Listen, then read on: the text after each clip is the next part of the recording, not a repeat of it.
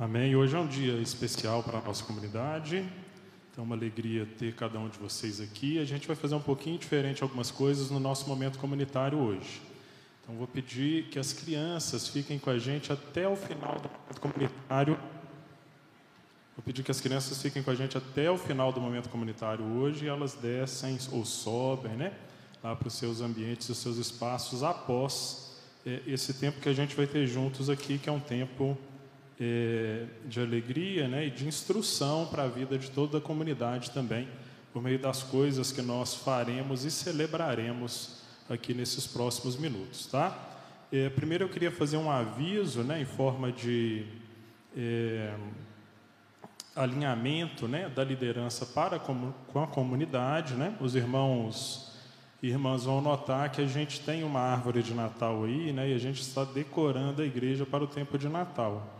Então a gente sabe, né, entende, né, algumas é, pessoas não se sentem tão confortáveis assim, né, com a, a, decoração de Natal por várias razões, mas esse ano a gente decidiu fazê-lo, né, com muito temor assim diante do Senhor, é, fruto de um posicionamento piedoso assim da liderança da comunidade, é, a partir do momento em que já tem vários anos que a gente vem refletindo sobre essa questão, né?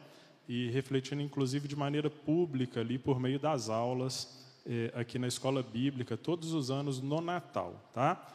Então, eh, se você tem se você tem dúvidas, né, a respeito aí da pertinência, da adequação, né, eh, do uso dos símbolos natalinos dentro da igreja, dentro das casas da gente, eu gostaria de fazer um convite para você a gente tem todos os anos, esse ano a gente não faz essa aula por uma questão de calendário muito apertadinho. A gente tem uma aula que trata justamente desse tema, né? A gente abre as nossas séries de Natal eh, com essa aula. Para esse ano, essa aula é dada pelo Raoni, né? É, que é um pesquisador desse tema, assim, né? E já compartilhou conosco os seus achados e o entendimento da palavra do Senhor a gente vai disponibilizar essa aula lá no nosso canal no YouTube no início de dezembro, tá? Então convido você a assistir. É, eu já assisti a aula aqui presencialmente, né? Várias vezes, né? A gente já fez ela aqui pelo menos umas três vezes, se eu não me engano. É, e eu digo para você que você não perderá o seu tempo, tá? É uma hora e meia ali que você vai gastar é, entender e vai ser produtivo aí para sua vida. Espero que a gente caminhe alinhados, né, como comunidade, nesse ponto, tá? É, o pessoal da turma do Avental virá aqui dar um breve aviso. Pessoal, tem um apelido para a pessoa que dá o apelido, o aviso aqui, mas a gente não pode contar.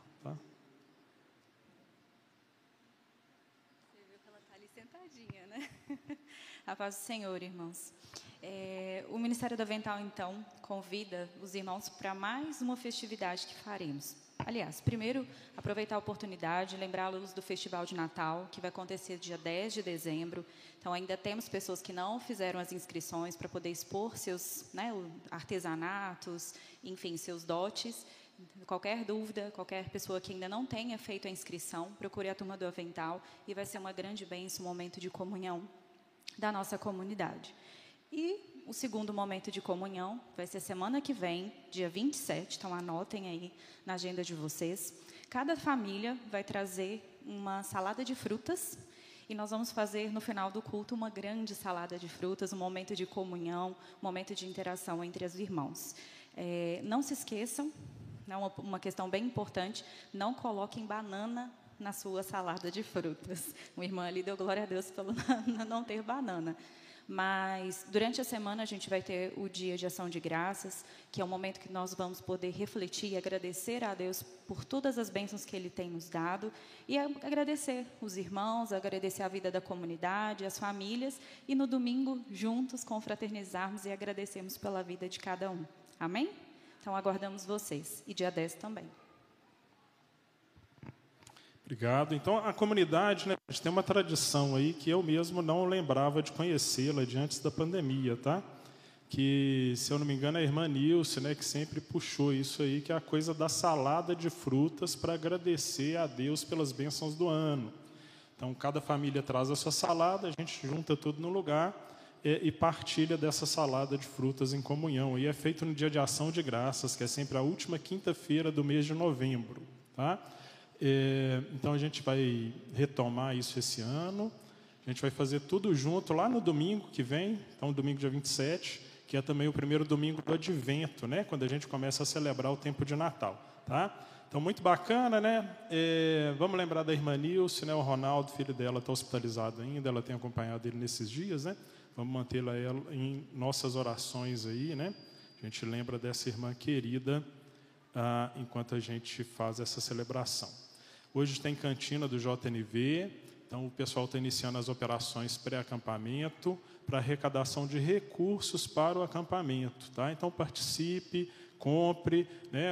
A galera precisa do nosso apoio como comunidade. Incentive as pessoas da sua família a fazerem as suas inscrições, participarem, convidarem. Né? A gente tem promoção do preço, promoção para quem levar três pessoas. É importante a gente colocar a juventude que está ao nosso redor aí, né? nossos parentes, amigos, vizinhos, presentes no acampamento eh, lá no tempo de carnaval. Tá? Então, eh, comece a fazer sua inscrição, procure o pessoal aí no final do culto. E nós, como comunidade, a gente tem uma responsabilidade de apoiá-los com as nossas orações, de apoiá-los aí com o, os nossos recursos materiais, né? De repente você não tem mais um filho jovem e eu tenho uma condição que pode ajudar, há pessoas que não têm condição financeira e que a gente ajuda a participar do acampamento. Né? Então, se você pode doar uma inscrição, né? doar eh, a participação de alguém eh, nesse evento aí, nesse dia, tá bom? Eu queria então convidar aqui na frente o Éber, a Thalita e o Henrique.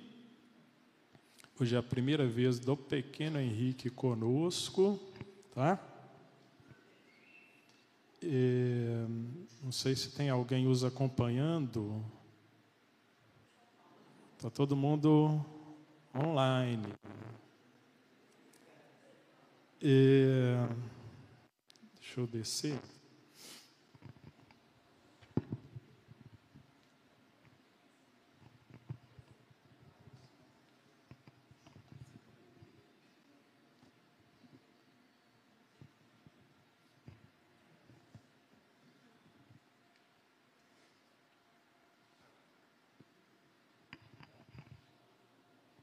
Pessoal, então é uma alegria, né? A gente está com esse casal aqui. E, normalmente vem a família toda junta no, no dia da apresentação, né? E, e, eles não têm família aqui conosco, né? Família de sangue, né? São todos lá do interior de São Paulo e de São Paulo. Então, é, isso redobra a nossa responsabilidade, né? Como família de fé, é, de acolhê-los aqui no nosso meio, né? Ah, o pequeno Henrique já é um batalhador, né? Os irmãos acompanharam ele, teve é, no hospital, né, dez dias, né? É, por causa de uma pequena infecção, né? Graças ao Senhor, Deus cuidou é, e Deus abençoou. Né? E hoje é, eles fizeram questão, né, de estar aqui diante da comunidade para agradecer é, e também fazer essa cerimônia, né, que é sempre muito significativa, muito importante, que é a apresentação, né, do filho da gente aqui diante do Senhor e na casa do Senhor, tá? Então gostaria de ler um texto com eles, que é o texto de Deuteronômio, capítulo 6, né? É, e convido você para abrir a sua Bíblia aí também, Deuteronômio capítulo 6. Então é um compromisso que eles como pai assumem diante do Senhor e é um compromisso que nós, como comunidade, também assumimos diante deles e diante é, do Senhor.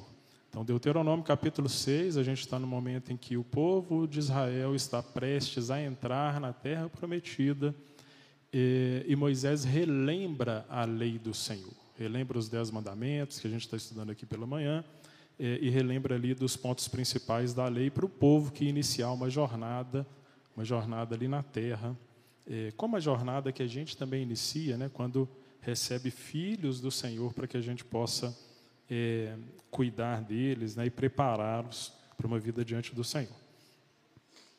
Então, Deuteronômio capítulo 6, versículo 1, e a palavra diz assim: essa é a lei, isto é, os decretos e as ordenanças que o Senhor, o seu Deus, ordenou que eu lhes ensinasse para que vocês cumpram na terra para a qual estão indo, para dela tomar posse. Então, Éber e Talita, né? Vocês recebem do Senhor, né? Ao longo da vida é, e dessa comunidade, instrução na palavra de Deus. Né? Então, o nosso lugar aqui é um lugar de instrução na palavra de Deus, para que vocês possam cumprir né, uma jornada é, diante do Senhor, é, de acordo com essa palavra e de acordo com essa lei. Então, o texto diz, versículo 2: desse modo, você, seus filhos e seus netos, né? Então, hoje, com a graça do Senhor, né, vocês estão apresentando aqui o primeiro de muitos, talvez, né? E daí, netos, essa parada toda. Eu estou numa fase agora que eu incentivo as famílias todas a terem muitos filhos, né? Rependi, eu e a Andréia, né? Nós vamos comemorar 25 anos, a gente está revendo a vida, né? A gente devia ter enchido a casa de mais filhos. Então, eles que estão começando, né? Encham a casa de menino e de menina, tá? E para que eles temam né, o Senhor, versículo 2, e obedeçam a todos os seus decretos, todos os seus mandamentos, todos os dias da sua vida, conforme eu lhes ordeno, para que tenham vida longa. Então, uma vida longa e abençoada diante do Senhor é uma vida daqueles que estão cumprindo os mandamentos que Deus está nos ensinando. E aí Moisés diz, né, ouça e obedeça, ó Israel, né, ouçam e obedeçam, né, ó Éber e Talita. Assim tudo irá bem com vocês e vocês serão muito numerosos numa terra onde mandam leite e mel, como lhe prometeu o Senhor, o Deus dos seus antepassados. Então Deus está prometendo uma vida de bênção abundante para todos aqueles que seguem essa palavra, principalmente na educação dos seus filhos. E aí Moisés vai dizer assim: olha, ouça ó Israel, o Senhor, o nosso Deus, o único Senhor, ame o Senhor, o seu Deus, né? Então, Éber e Talita, né? Amem o Senhor, o seu Deus, de todo o seu coração, de toda a sua alma e de todas as suas forças. E que essas palavras, né, as palavras dessa lei, os mandamentos dessa lei, é, que eu hoje lhes ordeno, que o Senhor ordenava ali para aquele povo, estejam em seu coração. Ensine-as com persistência a seus filhos. Então, que a palavra do Senhor possa habitar no seu coração, Éber, possa habitar no seu coração, Talita. Porque a palavra que habita nos nossos corações, né, o texto de Colossenses, habite ricamente em vós a palavra de Cristo. Essa é a palavra é, que nós devemos ensinar com persistência aos nossos filhos. A gente está estudando aqui os mandamentos, né? E eu falei numa escola bíblica aqui de manhã que todo pai é chato. E, aí eu vou contar uma novidade também que a gente já sabe, né? Todo filho também é muito chato, tá? Nós todos somos filhos, a gente também sabe disso. É, por isso que diz aqui, né? Tá aqui o Henrique, bonitinho, né? Cheirosinho, gostosinho, dá trabalho. Então precisa, para educar no caminho do Senhor, ensinar essas palavras com persistência. Converse sobre elas enquanto estiver sentado em casa, quando estiver andando pelo caminho, quando se deitar e quando se levantar. Amarre-as como um sinal nos braços e prenda-as na testa. Escreva nos batentes das portas de sua casa e em seus portões. Então, a gente que é pai, a gente está educando os filhos da gente o tempo todo. Né? A gente está dirigindo no carro eu lembro que eu passava o sinal vermelho, assim, de vez em quando, né? Quem nunca? E as minhas meninas pequenas, pai, passou o sinal vermelho, né? Então, o tempo inteiro a gente está educando os nossos filhos e a gente deve usar essas oportunidades para educá-los aqui à luz da palavra, tá? Então, eu queria convidar o Éber e a Thalita, né? Eles vão fazer um juramento e depois a gente, como comunidade, vai fazer também.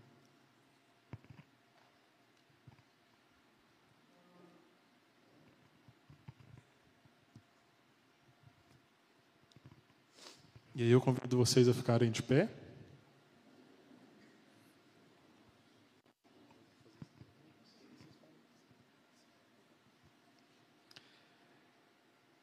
Heber e Talita, vocês se dedicarão como pais a instruir o Henrique nos caminhos do Senhor? Heber e Talita, vocês prometem instruir o pequeno Henrique nos ensinamentos de Jesus Cristo e guiá-lo no desenvolvimento do seu caráter cristão? Vocês prometem moldar a vida do Henrique mediante uma conduta doméstica dentro de casa, no casamento de vocês exemplar, pela palavra, pelo exemplo, para que na idade apropriada o Henrique receba Jesus Cristo, participe da comunhão dos salvos e esteja a serviço de nosso Senhor Jesus Cristo? E agora eu convido a comunidade a também responder, né, em compromisso diante do Senhor, farei a pergunta, né?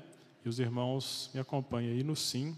Então, comunidade evangélica do Castelo, vocês se comprometem como comunidade de fé receber essa família e apoiá-los enquanto eles estão educando Henrique nos caminhos do Senhor? Sim. Amém. Então a gente vai orar, né? Orar pelo pequeno Henrique. Eu vou convidar você a estender a mão sobre a vida dele. Deixa eu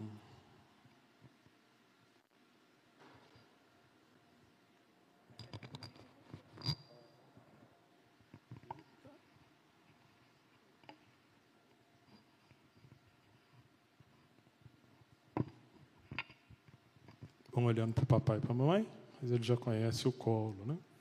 Vamos orar? Senhor nosso Deus, nós estamos diante do Senhor, rogando e clamando ao Senhor, Pai, pela vida do Henrique, desse pequeno que está aqui diante da tua comunidade, Pai, diante do Senhor.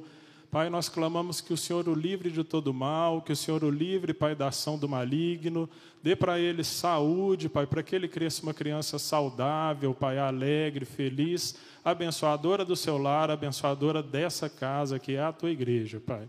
Pedimos e clamamos ao Senhor, Pai, que enquanto o Henrique ele cresce em idade, cresce em estatura, que ele também cresça na graça e no conhecimento de nosso Senhor e Salvador Jesus Cristo, Pai. Para que naquele momento, momento apropriado, ele possa decidir, Pai, ser um servo do Senhor, ser um seguidor de Jesus Cristo, assim como nós somos, Pai. Então, Pai, derrama sobre a vida de Éber e de Talita, Pai, a tua graça, a tua misericórdia, a tua sabedoria, para que eles sejam pais, Pai, exemplares, que guiam e criam o pequeno Henrique nos caminhos do Senhor, Pai. E que nós, como comunidade de fé, assumamos o nosso lugar, Pai, o lugar de apoiá-los, de abençoá-los, de ajudá-los em todas as suas lutas, dificuldades eh, e desafios que eles vão ter ao longo dos próximos anos na criação do Henrique, Pai. Que nós sejamos tios, tias, avós, irmãos, Pai, eh, de fé que os apoiam, os amam e estão com eles, Pai, nesses próximos anos. É a nossa oração, em nome de Jesus. Amém. Amém?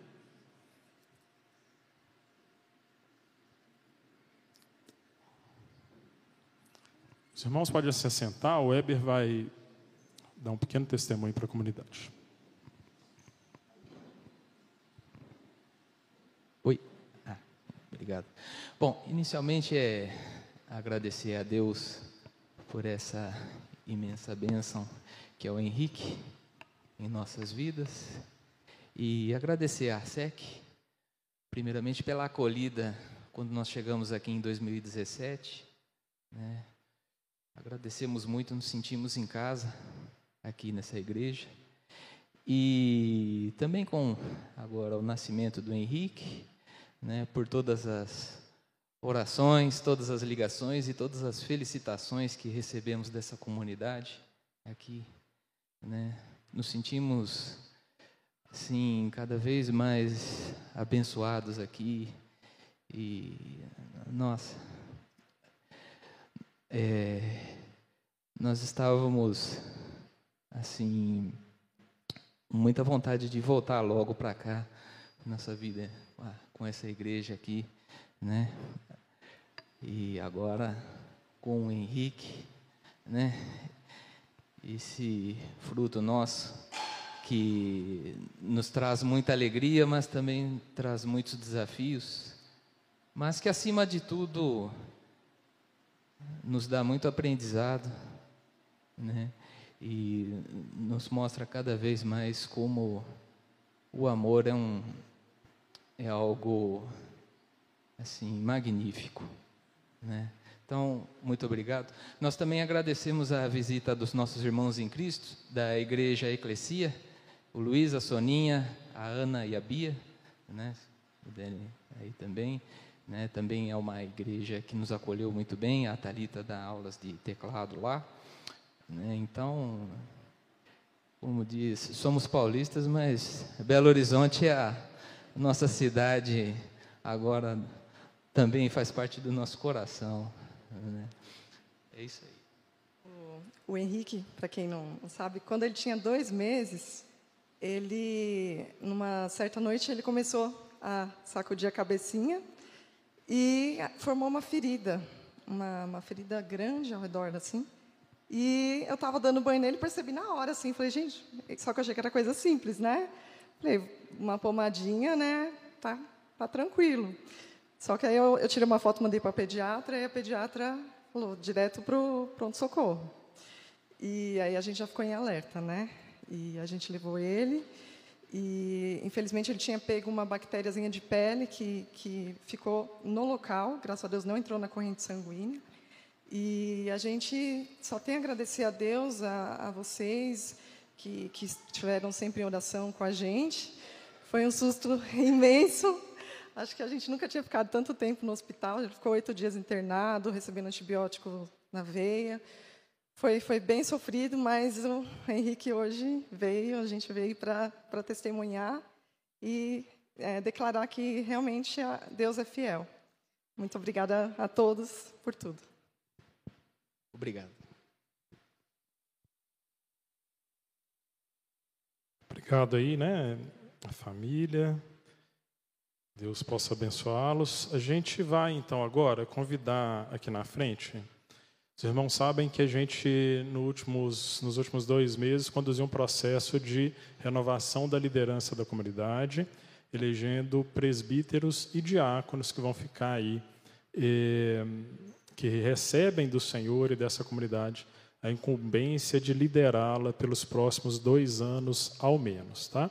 Então, eu vou convidar aqui na frente agora os presbíteros que foram eleitos e os diáconos também, por favor. Tá? Então, presbíteros e diáconos podem vir.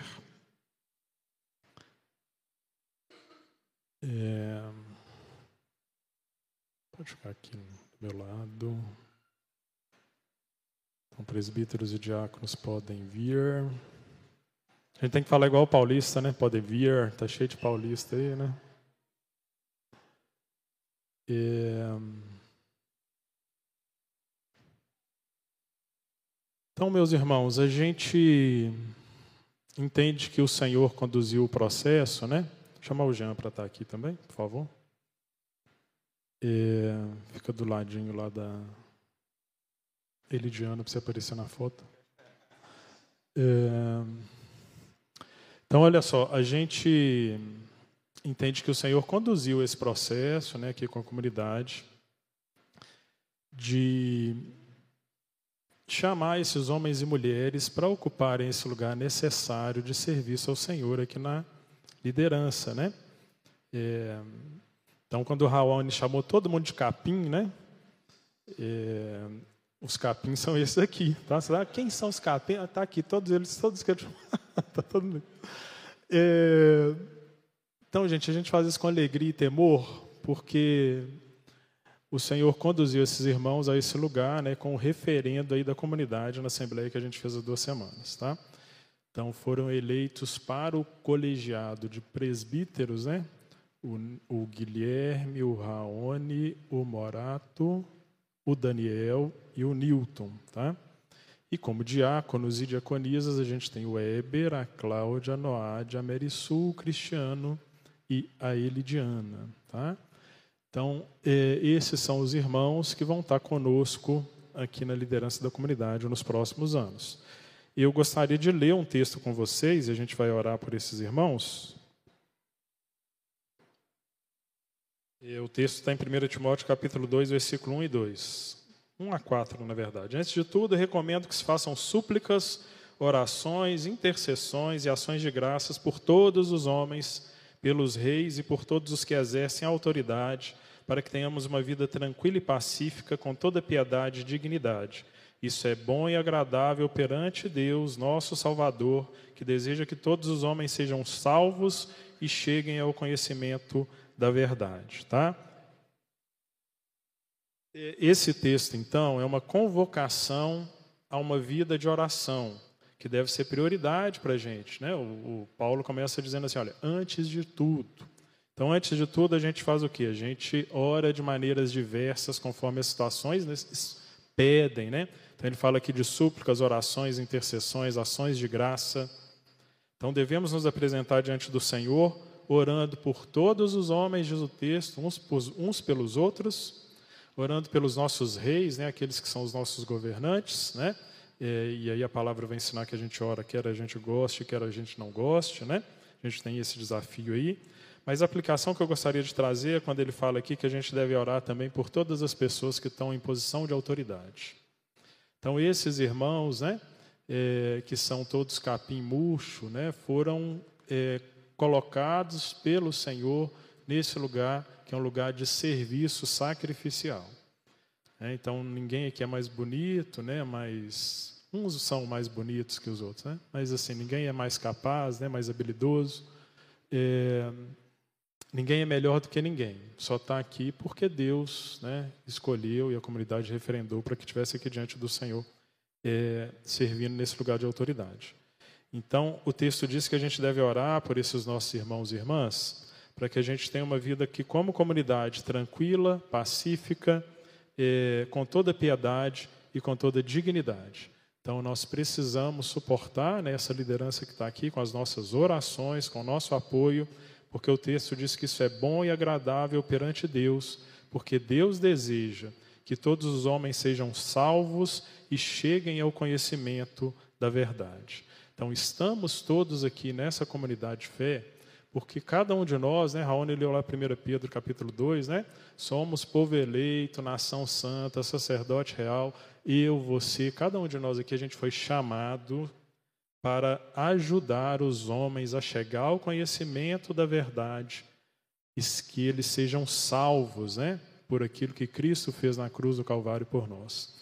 Então, essa liderança e essa comunidade, gente precisa andar juntos com esse propósito. Né? Nós nos reunimos aqui, não é só porque é gostoso a gente estar aqui, né? porque a gente gosta uns dos outros, mas a gente se reúne aqui porque apesar das nossas diferenças, todos nós recebemos uma missão: alcançar almas e pessoas para Cristo e levar para esse mundo no qual nós vivemos o conhecimento é, da verdade. Tá? Então, orem por esses irmãos, né? É, pela vida desses irmãos, dessas irmãs, é, para que eles sejam renovados diariamente no exercício da liderança, recebam sabedoria do Senhor, recebam direção do Senhor né, para que eles estejam diante de nós aqui, ah, como a gente tem visto sempre pela manhã, né?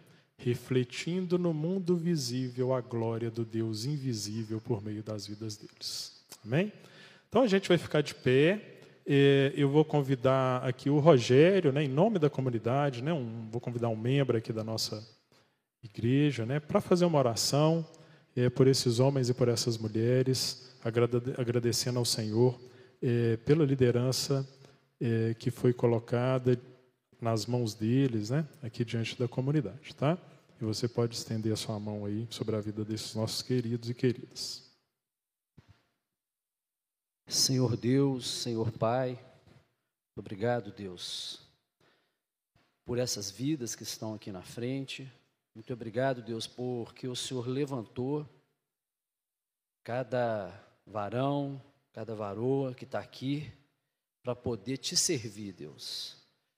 Que o Senhor possa, através do teu Espírito, Pai, é, capacitar cada um que está aqui à frente, que eles possam, Pai, ser ferramenta da Sua vontade, Pai, que a obra por eles aqui implantadas, que sejam também, Pai, fruto da tua vontade, Deus. Que essa comunidade continue seguindo o teu caminho, seguindo a tua história, a tua cultura, e que ela, Pai, possa ser bênção aqui no bairro Castelo, que ela possa, Pai, ser uma igreja que acolhe as pessoas, que ela seja uma igreja, Pai, que continue falando a tua palavra, que é a verdade única. Enfim, Deus, eu te peço, em nome de Jesus, que cada pessoa que está aqui na frente, é, te representando, Deus, seja presbítero, seja diácono, seja os pastores, Pai, que eles possam é, levar a tua palavra genuína a cada pessoa que estiver aqui, Pai, a cada domingo, a cada sábado, que eles sejam inspirados, Deus, na tua verdade, que é a tua palavra, em nome do Senhor Jesus. Amém. Amém. Vocês podem se assentar. Eu vou pedir os presbíteros e os diáconos para ficarem. É... Não fica aí. Pode ou não. É... E eu queria convidar agora o Achon e o Zé Amaro para estarem aqui na frente, né, com as respectivas esposas, se elas puderem também, a Joyce e a Cholim. Então, Zé Amaro, Achon, Joyce Cholim, para vir aqui na frente.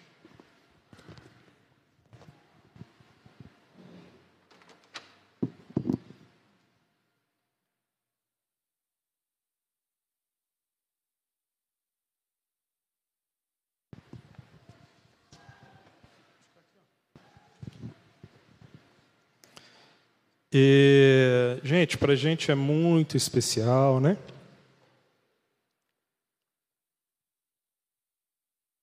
A hora que eu choro, eu tenho que ler. Então, eu escrevi para não para chegar no final.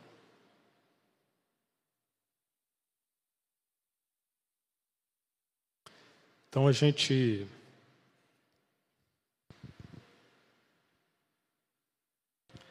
está diante desses nossos queridos aqui, né? E o Atchon e a Joyce, né? o Zé Amaro e a Cholim. E, já há alguns anos, né, o colegiado da SEC, o anterior, e certamente esse também, né, decidiu reconhecer o José Amaro e, a, e o Atchon como presbíteros eméritos aqui da comunidade. Né? É, veio a pandemia, a gente não conseguiu prestar essa homenagem né, na, na hora que a gente gostaria, é, mas nunca é tarde né, para a gente é, prestar né, e demonstrar o nosso amor para as pessoas que são importantes para a gente. Tá?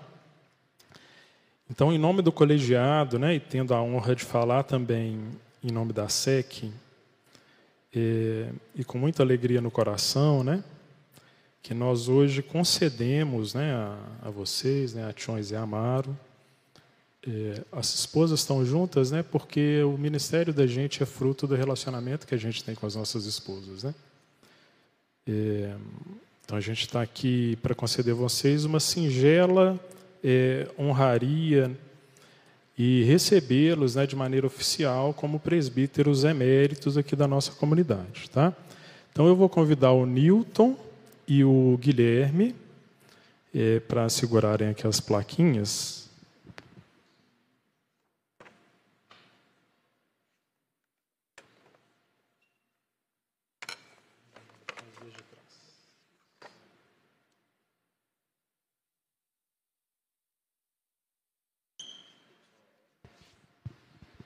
É, então, o Newton e o Guilherme, né? O Newton vai entregar ali para o Achon. Eu vou ler aqui bonitinho, né? Para a gente é, e o Guilherme para o Zé Amaro. É, e a plaquinha diz assim, né? A SEC agradece o seu exemplo de consagração ao Senhor e o exercício de anos de ministério, sempre com sabedoria, diligência, humildade e generosidade, e assim guiada pela graça de Deus, o reconhece como presbítero emérito da comunidade, tá, gente? É, talvez você esteja se perguntando aí o que, que é emérito, né? Emérito é aquele que, por ser experimentado em uma determinada área ao longo da vida, né, ao longo de muitos anos, fez por merecer uma distinção entre os demais. E vocês, né, Atiões e Amaro, são dois irmãos aí em Cristo que, com humildade, né, com fé e coragem, eh, muitos se dedicaram ao serviço do Senhor aqui na SEC ao longo desses 26 anos de história eh, da nossa comunidade. Né? Então, como SEC, nós gostaríamos que vocês soubessem que nós reconhecemos na vida de vocês um presente de Deus para nós aqui, e que vocês são pessoas aí de grande valor. É o ministério de vocês entre nós e a presença, o apoio que vocês ainda prestam à comunidade, né? Enriquecem de forma extraordinária a vida da nossa igreja. Então, todos nós aqui, eu tenho a honra de falar em nome dos irmãos e das irmãs, Nós somos muito gratos a vocês, né, por tudo aquilo que vocês fizeram e fazem por nós. Então nós desejamos que Deus os abençoe e continue iluminando o caminho de vocês, de modo que ainda possam permanecer muitos anos entre nós, eh, nos abençoando com a sabedoria que o Senhor tem dado para vocês. Amém? Vou pedir aos irmãos que entreguem as plaquinhas. Os irmãos podem eh, aplaudir, né?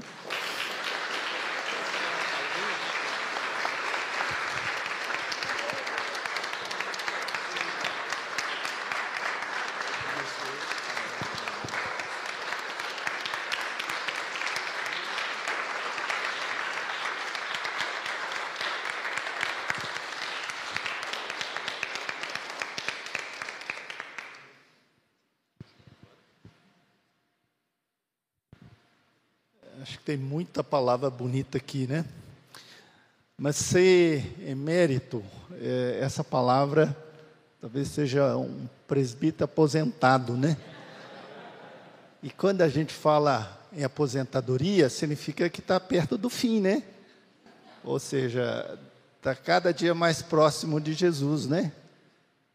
Mas é, eu creio que o, o fato de, de a gente ver a igreja crescendo e a gente vai ficando imprescindível, significa que nós fizemos um bom trabalho.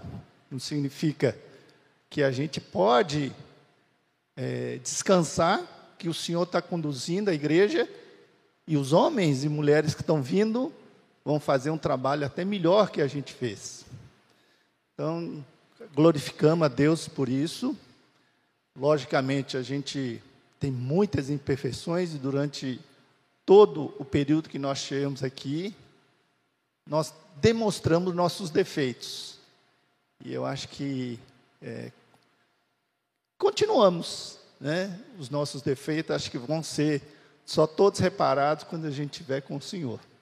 Então, é, contamos com vocês, talvez um dia nos ajudar a, empurrar um cadeira de rodas, ou andar de bengala, né? Mas enquanto o Senhor nos dê vida e saúde, a gente quer continuar contribuindo, não somente com a igreja, mas com o reino do Senhor, espalhado em todo o mundo, né? Queria chamar o Raoni e a Andreia. Andreia, por favor. É. E a gente vai aproveitar a oportunidade também para prestar uma homenagem em memória.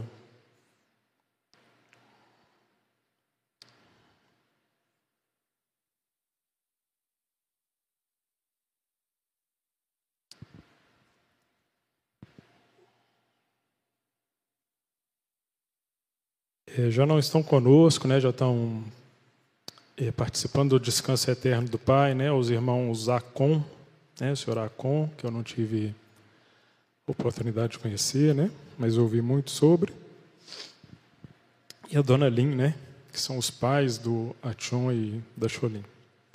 É, isso é um casal de fundadores aqui da nossa comunidade, né? É, se a gente está aqui hoje, né, todos nós, é porque esse casal foi usado pelo Senhor para que a vontade de Deus se expressasse né, por meio do estabelecimento dessa comunidade de fé aqui nesse lugar. Né?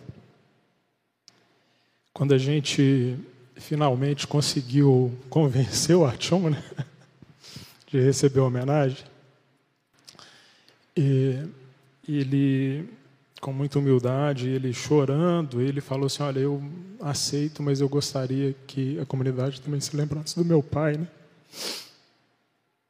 E, não por uma questão de orgulho familiar, né, gente? Não é nada disso assim. E, mas pelo exemplo de homem que Deus foi para ele, né? Que Deus foi para Cholim, né? Que Deus foi para o Shem, que é o irmão deles também, né? E, e se o Achon e a Cholim, mais especificamente aqui nessa comunidade, nos abençoaram como abençoam até hoje, né? Foi porque eles tiveram os pais que eles tiveram, né? A gente, por isso que a palavra ensina que a gente deve honrar pai e mãe, né? E honrar pai e mãe é honrar também as pessoas que estão em autoridade sobre a vida da gente.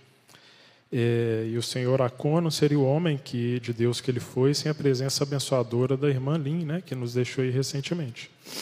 Então a gente também está reconhecendo em memória né, o senhor Acon como presbítero emérito da comunidade é, e fazendo uma menção honrosa aí à vida da irmã Lin, uma mulher que inspirou a história dessa comunidade e a fé de muitos de nós com seu zelo aí pela casa do Senhor e pela obra do nosso Salvador.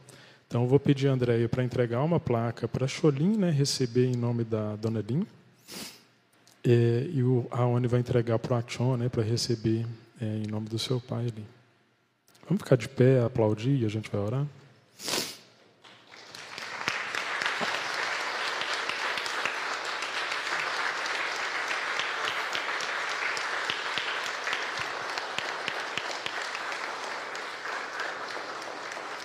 Irmãos, eu queria agora convidar o Adalberto. Adalberto, por favor, vem aqui na frente, né? Ele vai orar agradecendo pela vida dessa família, no nosso meio e na nossa presença aqui. Amém. Oremos. Oh, Pai, Tu és santo, Deus, Tu és soberano. Deus, que privilégio, Paizinho querido, estar aqui neste momento. Muito obrigado, Pai, porque um dia o Senhor implantou a mim e a minha família aqui neste lugar, Pai. Lugar, Paizinho querido, que tem levado o Teu Evangelho a sério, Pai. Literalmente o Evangelho das Boas Novas. Muito obrigado, Pai. Deus, em nome de Jesus, nós queremos te dar graças, Deus, pela vida da família Lim. Oh, Deus. Muito obrigado, Paizinho querido, porque o Senhor Acon, a dona Lim, Deus estiveram aqui há muitos anos atrás, Paizinho querido. E assim como o pastor Júlio falou, se estamos aqui agora, Deus, é porque um dia eles estiveram aqui neste lugar e falou diante do Senhor, nós daremos as nossas vidas pelas vidas que aqui estão, para que o teu nome seja adorado, exaltado aqui neste lugar, neste bairro, nesta região. Muito obrigado.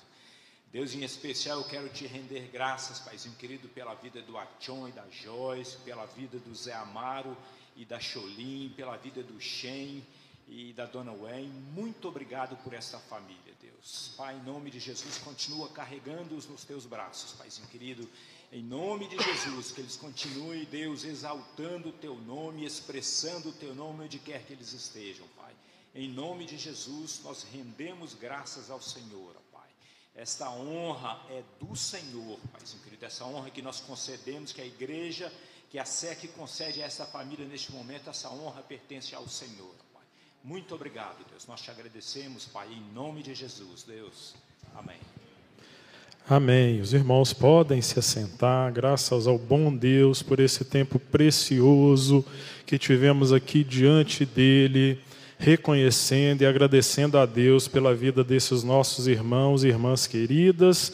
Não deixe de dar um abraço em cada um deles aí, ao final do culto, e agradecê-los é, pelo trabalho e o serviço prestado entre nós, tá?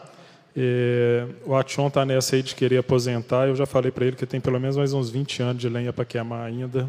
Então ele não ficará livre da gente tão cedo. Tá? Convido então o pastor Jean. Hoje a gente vai recebê-lo. Primeira vez aqui pregando como pastor da comunidade, né? E a gente espremeu o tempo dele até, né? E nós temos a certeza que o Senhor tem uma palavra por meio da vida dele também para a gente, tá? E hoje é o primeiro dia que ele está aqui como pastor para pregar, né? Já teve com a gente antes. É, e eu peço aos irmãos né, que o recebam, né, como receberam a mim, o Davi os outros pastores dessa igreja, é, com alegria, com respeito, né, com carinho, é, com amor que os irmãos dedicam. Né? É, a palavra ensina que a gente deve orar pelos nossos pastores para que eles não é, sirvam com peso nas costas, né, mas sirvam com alegria.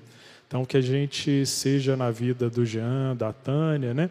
É, dessa família que está chegando, é, alegria nesse tempo que eles vão passar conosco aqui em Belo Horizonte, diante dessa comunidade, nessa posição de liderança também. Então, que o Senhor te abençoe, te guarde e te dirija nesse momento. Amém. Boa noite, irmãos. Primeiro eu quero agradecer pela recepção da comunidade. Já tenho falado a alguns irmãos sobre essa recepção calorosa, as mensagens, as ligações. Tudo isso tem sido muito importante para mim, para minha família, Tânia, o Riquelme, futuramente o Heitor, se sentir bem aqui no meio da comunidade. Obrigado. E se eu soubesse que o Raoni ia nos chamar de capim, eu tinha vindo também com a calça verde, né? E aí ficaria mais caracterizado. Mas o Raoni tem toda a razão. Somos todos servos e mordomos do Senhor. Hoje um dia atípico na comunidade, muitas apresentações, muitas honrarias e homenagens. E eu já estou muito feliz em conhecer um pouco dessa história, um pouco dos fundadores, um pouco da antiga liderança, que continua sendo e exercendo a sua função como, como é, eméritos né, na comunidade. Isso tudo é muito importante, então eu peço a sua paciência, porque o culto se estendeu um pouco por causa das honrarias e das apresentações, mas eu creio que o nosso bom Deus irá continuar falando aos nossos corações através da ministração. Sem mais demoras, eu queria que você abrisse a sua Bíblia no texto de João, capítulo 6, versículo 35.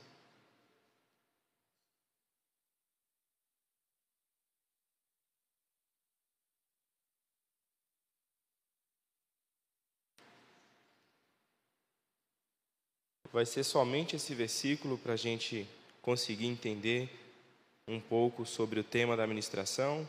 Evangelho de João, capítulo 6, versículo 35. Que diz assim o texto, a versão que eu estou lendo é a NVT, diz assim: Jesus respondeu: Eu sou o pão da vida. Quem vem a mim nunca mais terá fome. Quem crê em mim nunca mais terá sede. Como é um único versículo, eu queria repetir com vocês, que diz assim: Jesus respondeu: Eu sou o pão da vida. Quem vem a mim nunca mais terá fome. Quem crê em mim nunca mais terá sede. Senhor Deus, obrigado por este dia maravilhoso na comunidade, essa noite tão especial, Senhor.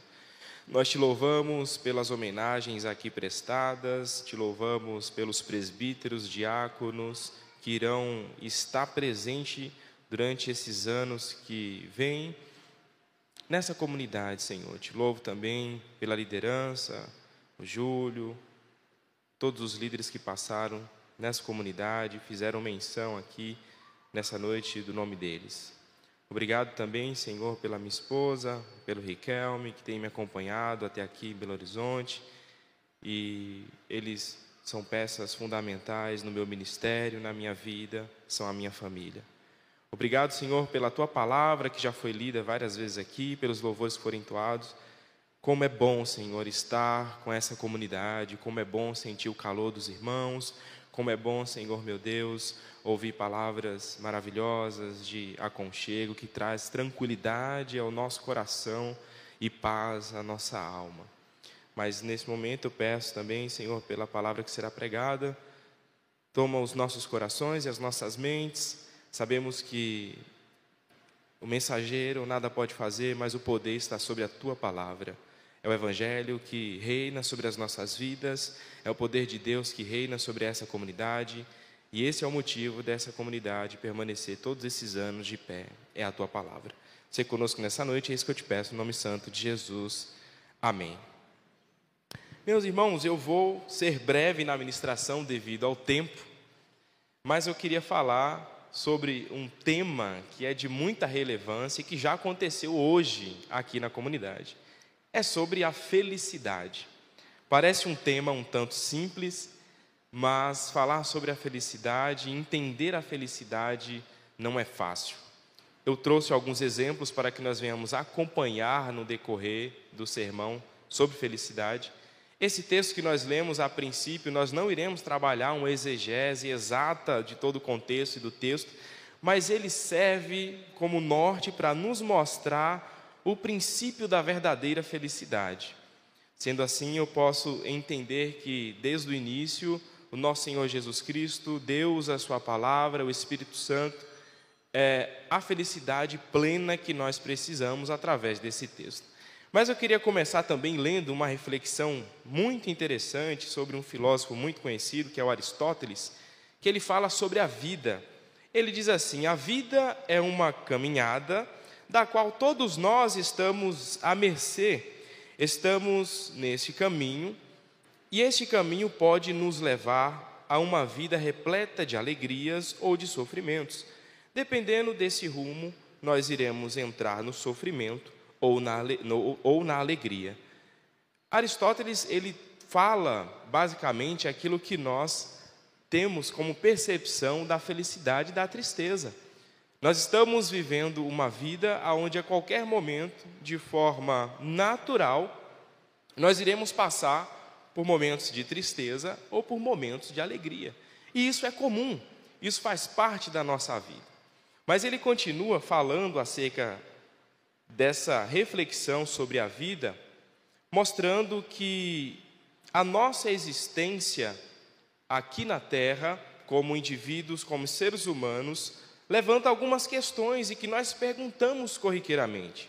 Questões como: qual é o melhor da vida? Questões também como: qual é o bem supremo dessa vida? O que é virtude? Como encontrar a felicidade? Ou melhor, o que é a felicidade? Muitas vezes nós temos a percepção de entender que a felicidade é um estado ou que a felicidade é um processo contínuo, mas muitas vezes nós também entendemos felicidade como um momento, ou nós entendemos felicidade como algo que acontece de bom nas nossas, nas nossas vidas e logo a gente nós ficamos felizes, transbordantes. Mas diante das Escrituras, nós sabemos que a felicidade vai além desse processo, ou desse momento, ou desse período que nós vivemos. O filósofo que nós conhecemos atualmente, como Mário Sérgio Cortella, ele diz que a felicidade é como comer pamonha. Você come uma pamonha e logo você se sente feliz. Só que a partir do momento que você come a segunda pamonha, a felicidade ela já não está presente, porque você já saciou o seu desejo pela pamonha com a primeira pamonha. Então nós já entendemos que a felicidade não pode ser um momento, não pode ser um estado, porque logo em seguida nós vamos ficar novamente tristes por aquele sentimento que a pamonha nos deixou. Tem um francês muito interessante que é o Jorge Minóis, e em seu livro ele vai explicar um pouquinho sobre a cultura ocidental falando sobre a felicidade. Ele diz: a cultura ocidental foi profundamente influenciada pelo mito pagão da Idade do Ouro. A concepção de uma Idade do Ouro surge por volta do século III a.C., graças a um poema épico de Exildo, que acreditava que no começo os homens eram tão felizes quanto os deuses. E nós vamos entender a partir desse ponto, desse poema de Exildo, que os homens eram felizes, e ele continua dizendo que os deuses ficaram enciumados com a felicidade dos homens e rebaixaram os homens a um segundo estágio, para que eles não viessem ser felizes. E ele vai dizer que esse período é o período do bronze. Então, os homens viviam a época e gozavam dessa época de ouro. Com essa felicidade que os homens gozavam, os deuses rebaixaram os homens para um segundo estágio, que é o estágio de bronze, e a partir daí, os deuses estão enciumados com a humanidade continuam a rebaixar a humanidade para um terceiro estágio, que é o que nós chamamos aqui de raça do ferro. E esse francês, o Georges Minois, ele vai dizer que nós, a cultura atual, está passando por esse período, a idade realmente do ferro, a raça do ferro somos nós. Ele vai afirmar que nós vivemos de forma inconstante, felizes e tristes, assim como eu mencionei no início, no exemplo de Aristóteles.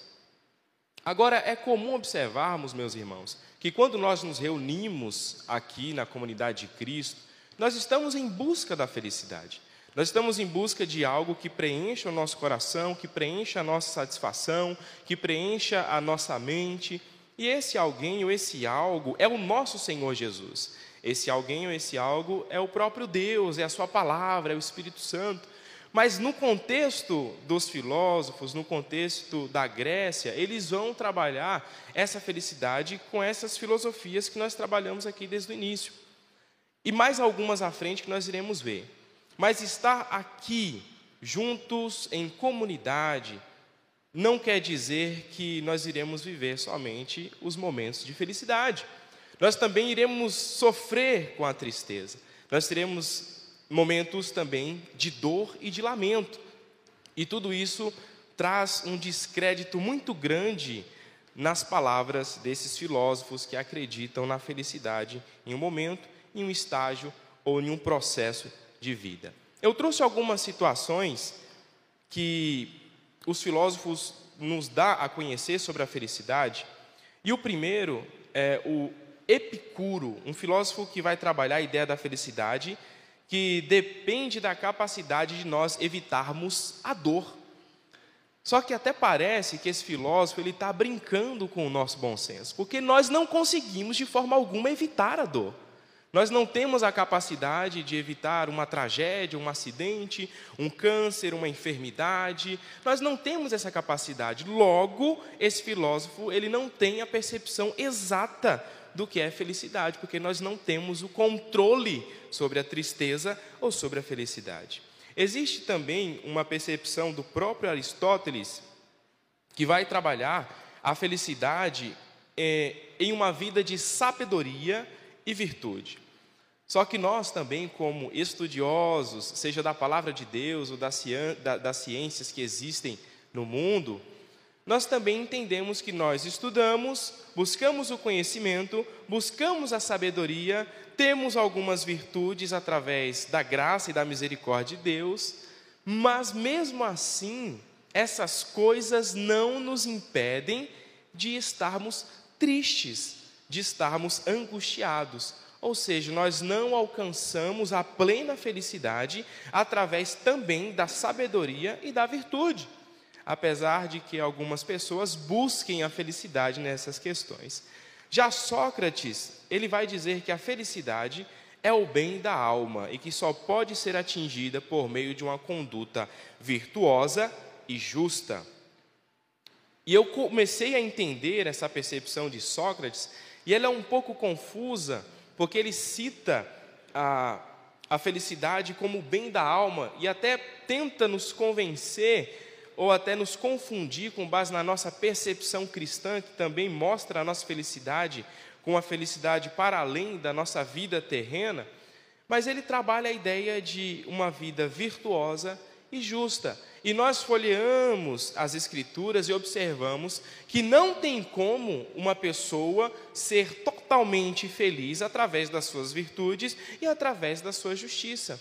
Se você olhar o livro de Jó, você vai entender que ele, era um homem justo, temente a Deus, tinha várias virtudes e até sacrificava pelos seus filhos, e mesmo assim, a dor, a tristeza, o lamento, os, os infortúnios regaram a vida do próprio Jó. Então, Sócrates também, no meu ponto de vista, está equivocado acerca da felicidade. O mesmo Epicuro que eu citei anteriormente, ele tem uma segunda afirmação. Ele vai dizer que a felicidade só é possível através do prazer. E até parece que ele tem a percepção dos nossos dias atuais. Até parece que ele vive nos nossos dias atuais. Olhe para o nosso contexto. Nós podemos observar os nossos jovens, os adolescentes, as nossas próprias vidas, que nós buscamos a felicidade além das, da palavra de Deus, e nós não encontramos essa felicidade, seja nos streams de vídeo, Netflix, Disney, HBO, nós buscamos prazer, como foi dito aqui pela manhã, pelo pastor Júlio, algumas pessoas buscam prazeres onde não deve realmente ser a fonte da busca do prazer, mas para algumas pessoas isso faz sentido, essa busca fora da palavra de Deus. Só que é como a pamonha. Nós se alimentamos daquilo, logo entendemos que, uma vez saciados, não temos mais a necessidade de maratonar aquela série, porque já conhecemos, ou fazer leitura daquele livro, ou se embriagar com coisas que não provêm da palavra de Deus. Então, o prazer pode ser uma felicidade, se for um prazer bom, no início e depois ele se vai. E o prazer pecaminoso é aquele prazer que você se deleita nele e logo em seguida você se sente triste, abatido, angustiado. Pequei contra Deus, pequei contra o Espírito Santo, falhei com a comunidade, falhei com a palavra de Deus. Logo, não é um prazer bom e você volta novamente a se sentir uma pessoa vazia, uma pessoa realmente sem essa fonte de felicidade e sem essa fonte de prazer. Diante disso, meus irmãos, tem algum, algumas questões que eu me perguntei, falando sobre felicidade, que eu queria também propor aqui nessa noite. O que seria então a tal felicidade, já que nós não conseguimos buscar diante dessas percepções filosóficas? Seria o amor? Seria a virtude e a justiça, como já foi dito? Seria a sabedoria ou a intelectualidade? O prazer, o egocentrismo, um estado da nossa alma? Seria um processo contínuo, um estado eterno?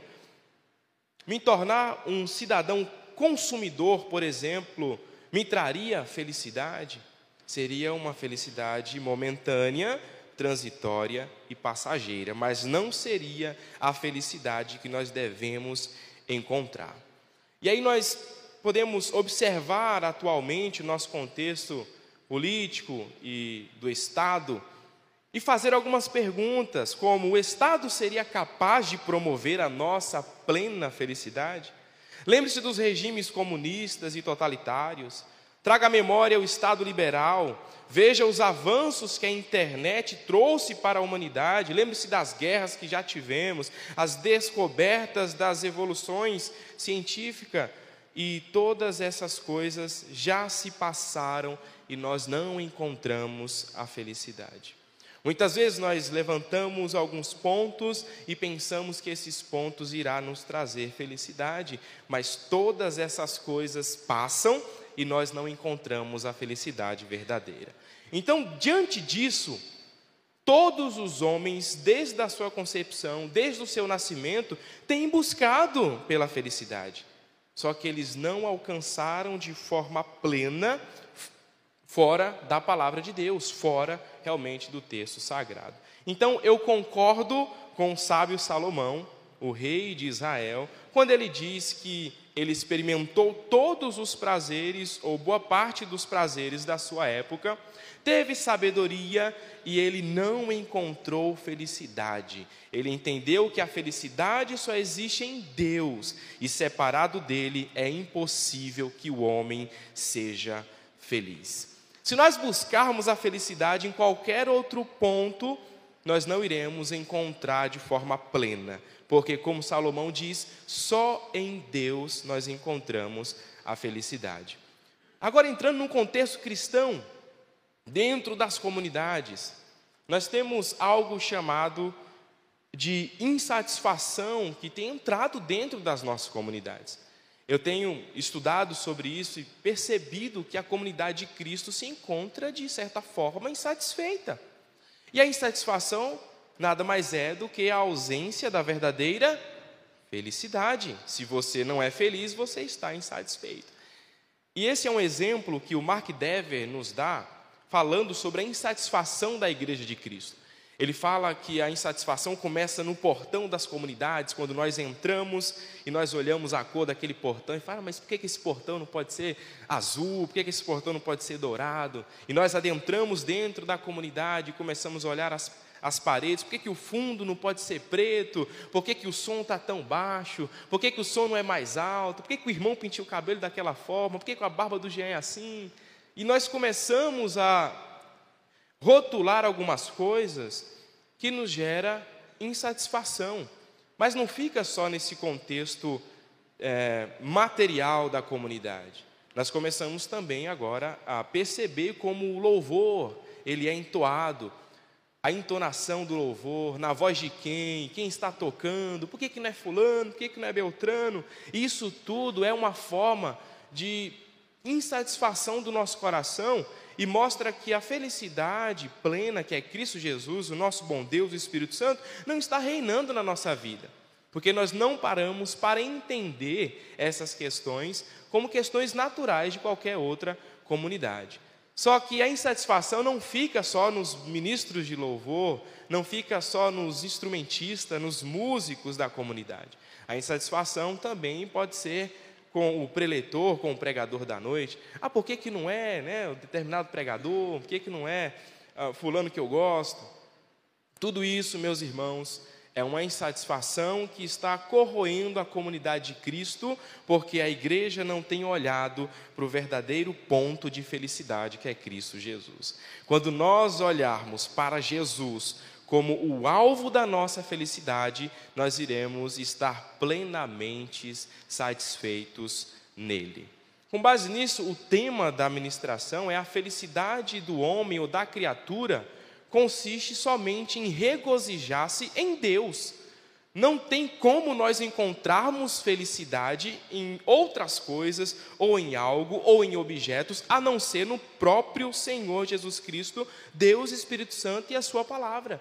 É somente nesses pontos específicos espirituais que a felicidade irá reinar na nossa vida, porque a insatisfação já tem reinado nos nossos corações e nós temos buscado o espaço da felicidade com prazeres que não provém de Deus e que passa, que é transitório e que é passageiro. Essa é a grande verdade da felicidade.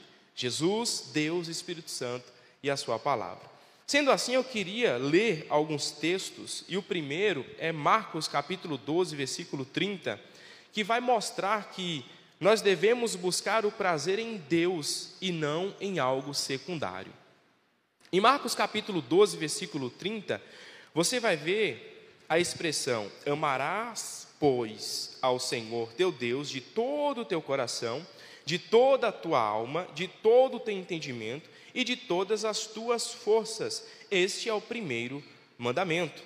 Ora, falando em mandamento pela manhã e falando também em mandamento agora na parte da noite. Só que esse mandamento, ele é um mandamento que é explícito para a igreja de Cristo, diferente dos mandamentos do Antigo Testamento que foram bem aplicados e explicados pela manhã aqui através do nosso pastor Júlio. A igreja recebe essa pronúncia de que nós devemos buscar o prazer em Deus. E esse prazer que nós buscamos não pode ser algo secundário. Porque a partir do momento que nós buscamos o prazer em Deus, em segundo ou terceiro plano, nós já estamos esgotados da fonte do prazer. E esse espaço de prazer, de felicidade, já foi preenchido com aquilo que você buscou primeiro. E aí nós poderíamos, por exemplo, citar outros textos, né, como nós precisamos buscar a Senhor, o Senhor nosso Deus em primeiro lugar, o reino de Deus em primeiro plano. A grande verdade é que se nós não nos alimentarmos de Deus, nós iremos sempre estar insatisfeitos, sempre pensando acerca de coisas, de prazeres do mundo que possivelmente possam nos trazer a felicidade, mas que são coisas transitórias e passageiras e que não irá gerar felicidade plena no nosso coração.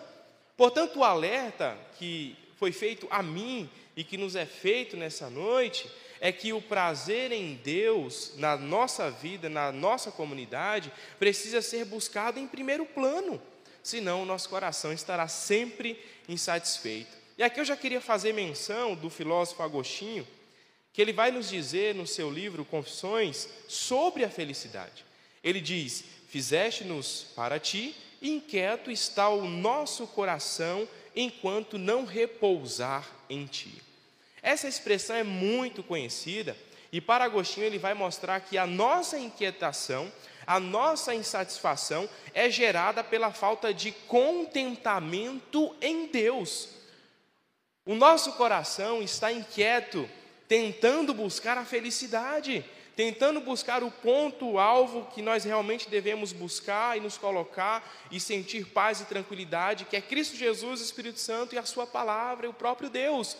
Quando nós não buscamos, o nosso coração se encontra inquieto, mas o repouso só virá quando nós realmente entendermos que o nosso Deus é o verdadeiro descanso e a verdadeira felicidade.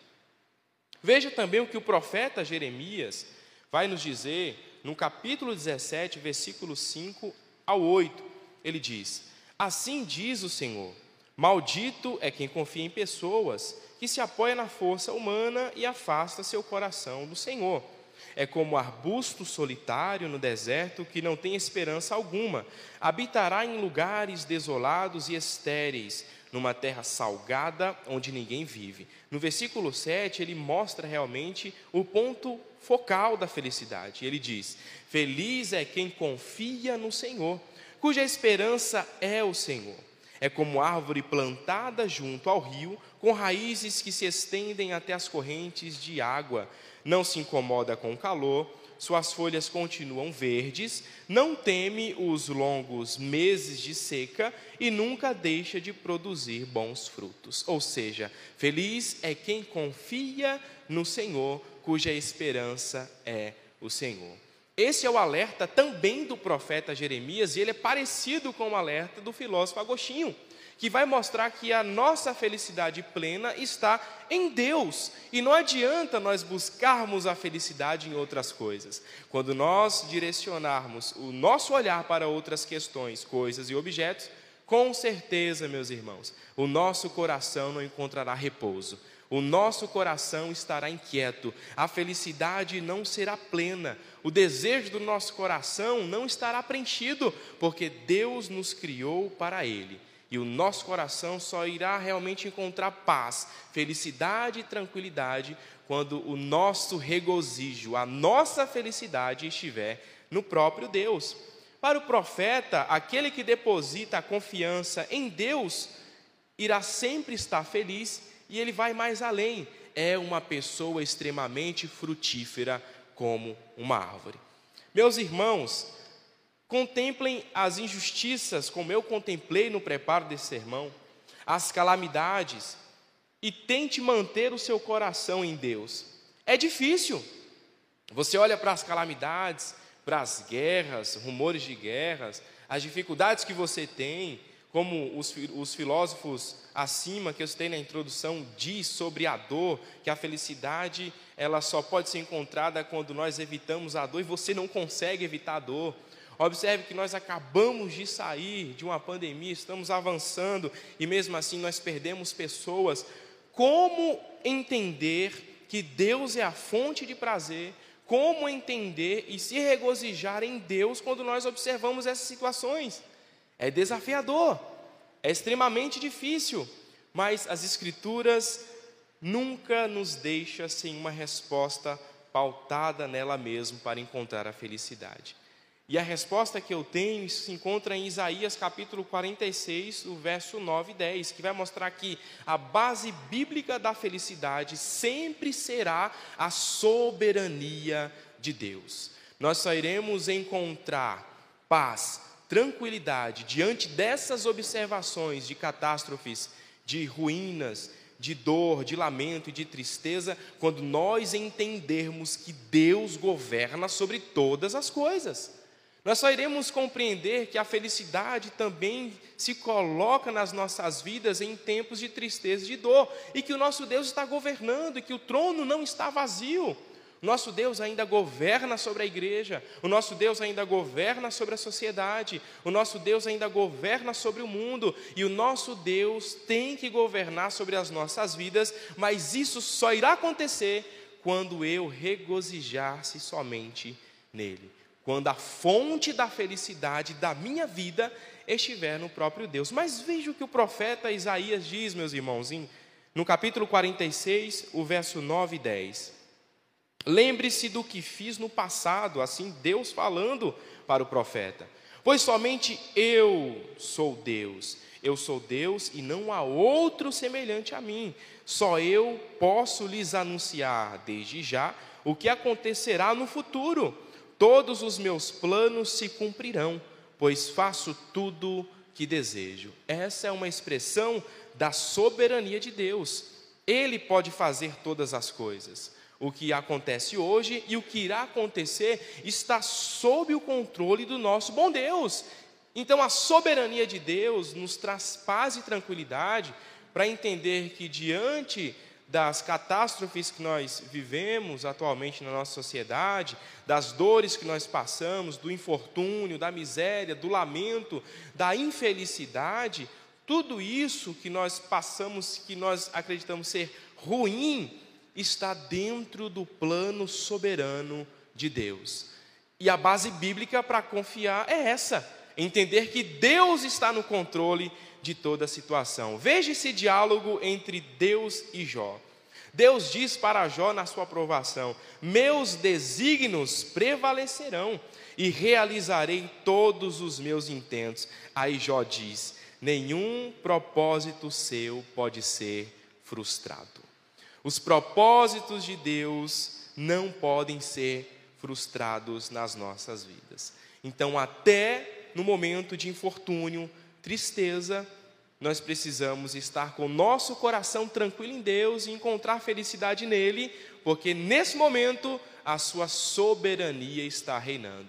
E aqui nós poderíamos lembrar, a título de exemplo, a época que o povo hebreu passou no Egito. E ali eles ficaram clamando ao Senhor e buscando refúgio, e buscando realmente uma fortaleza segura para sair da escravidão. E Deus ouviu o clamor do povo, enviou, enviou o servo dele, Moisés, para libertar o povo e levar para uma terra que realmente manasse leite e mel. Num período de aflição, talvez os hebreus não tinham a percepção de que Deus estava no controle, porque quando nós estamos sofrendo, nós não temos percepção de muitas coisas, nós mal conseguimos deitar tranquilamente e procurar entender o agir de Deus nas nossas vidas. Mas logo em seguida, Deus livra o povo com mão forte, o povo glorifica a Deus com muitas dificuldades, mas eles glorificam ao Senhor e entendem que Deus está no controle de todas as coisas.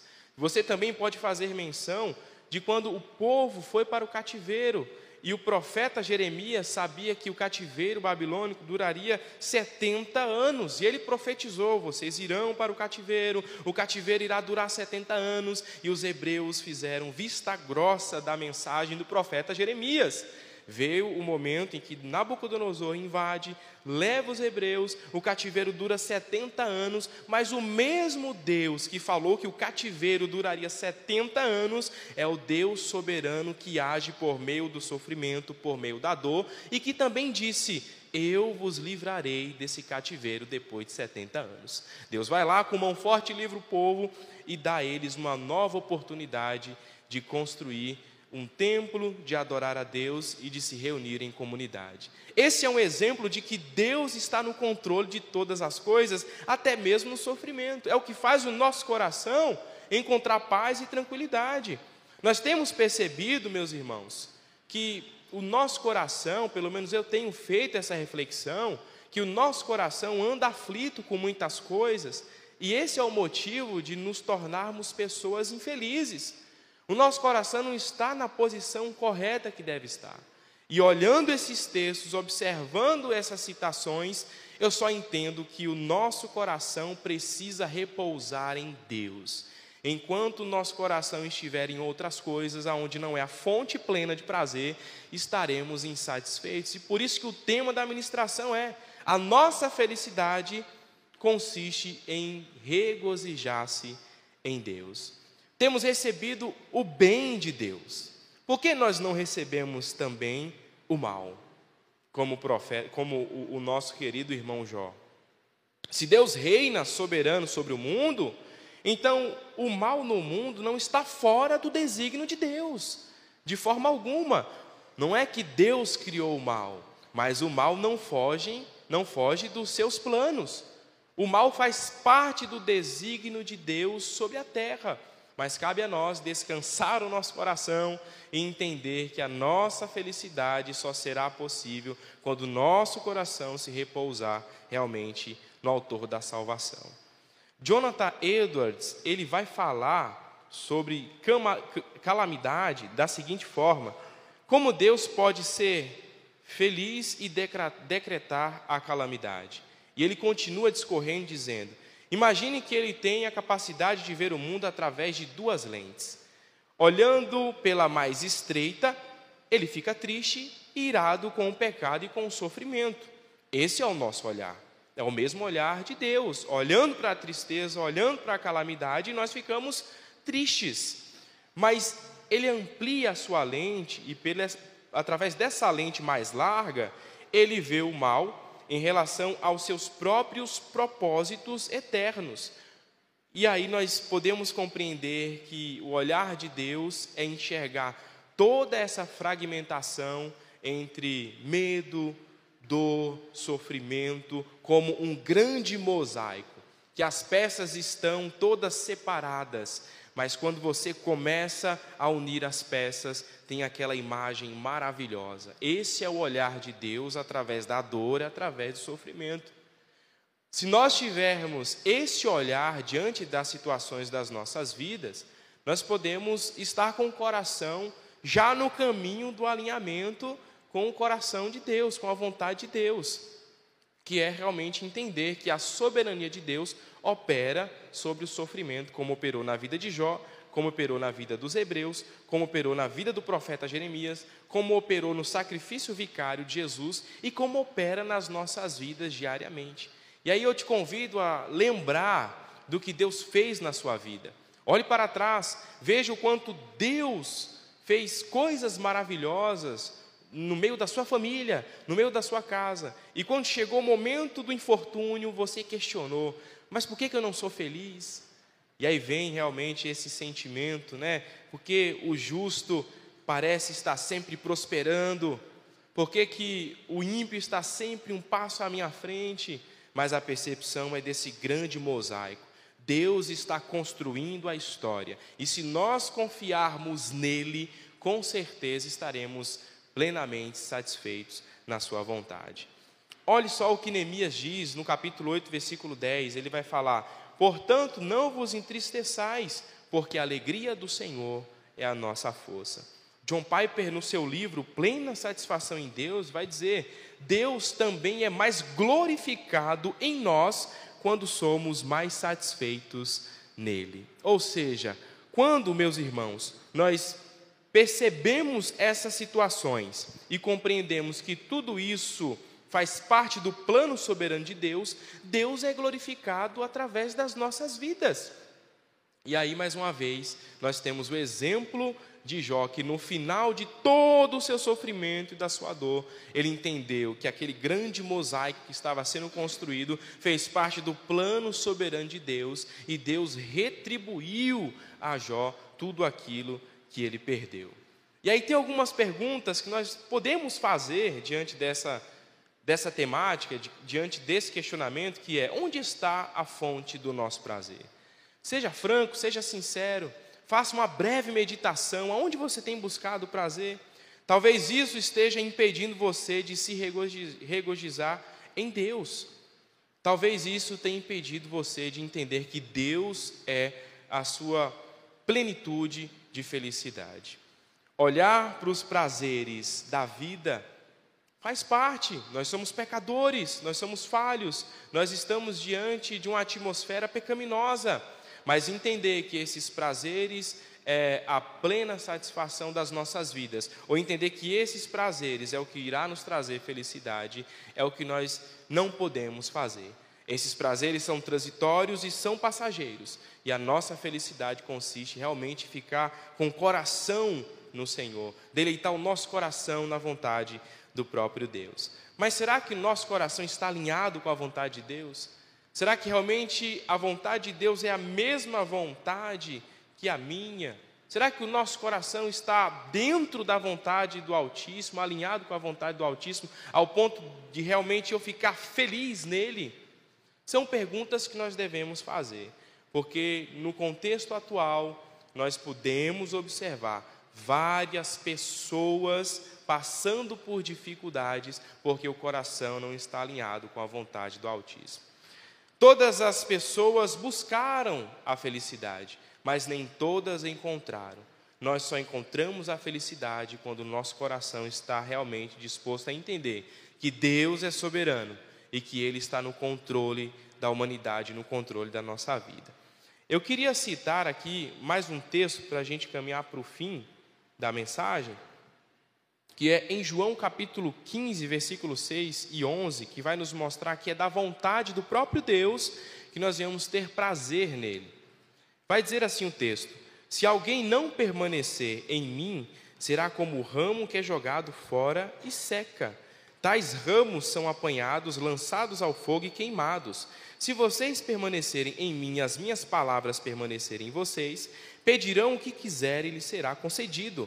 Meu Pai é glorificado pelo fato de vocês darem muito fruto, e assim serão meus discípulos. Como o Pai me amou, assim eu os amei, permaneçam no meu amor. Se vocês obedecerem os meus mandamentos, permanecerão no meu amor, assim como tenho obedecido os mandamentos de meu Pai, e em seu amor permaneço.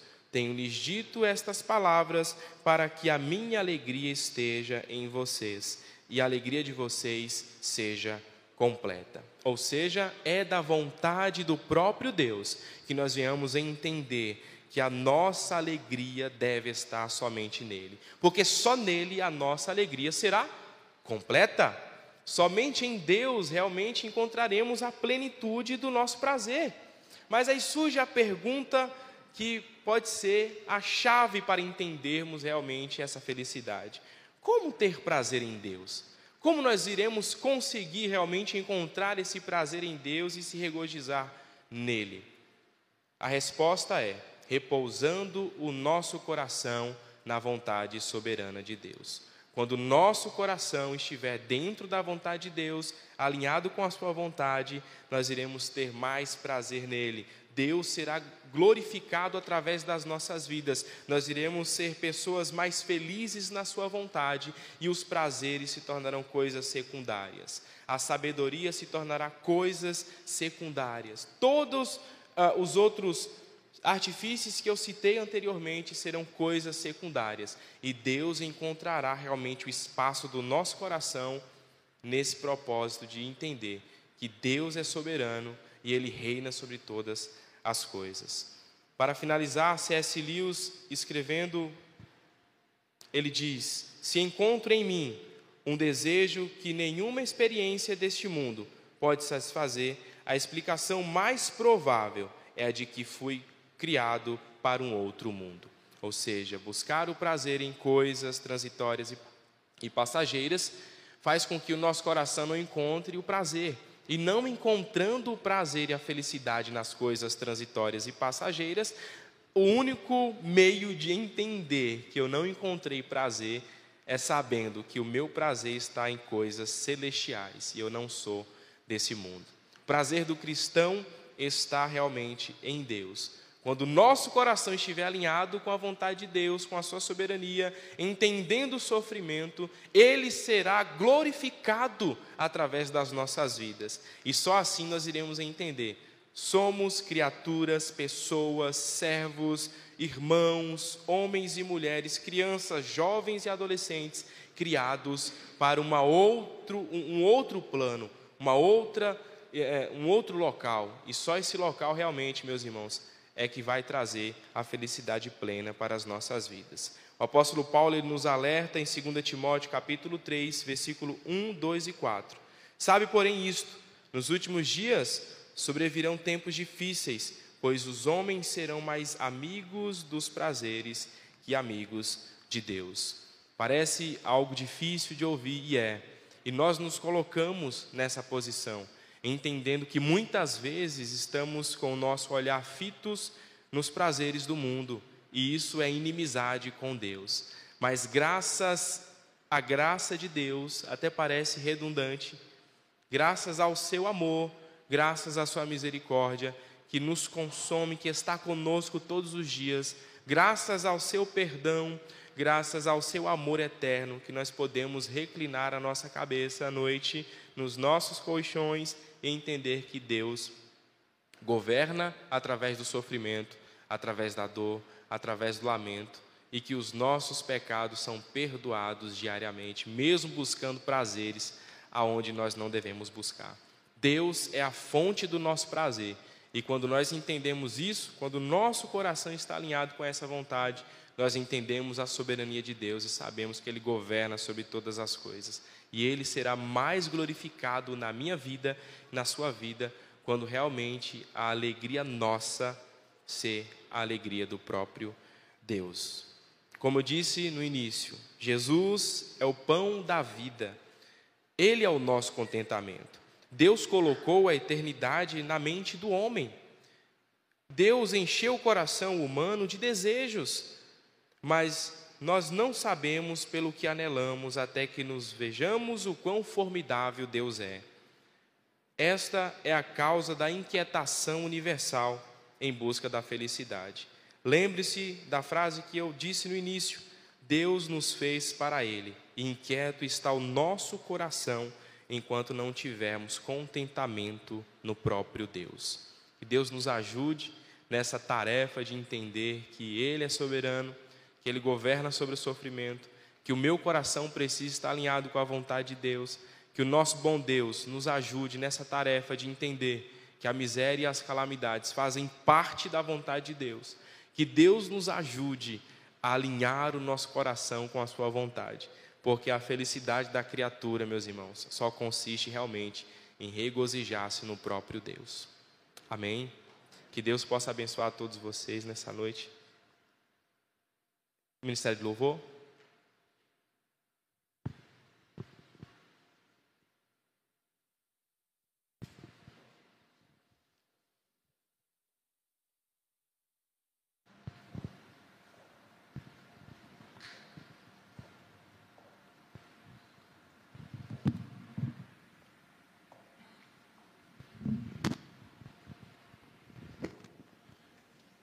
Convido a igreja a ficar de pé.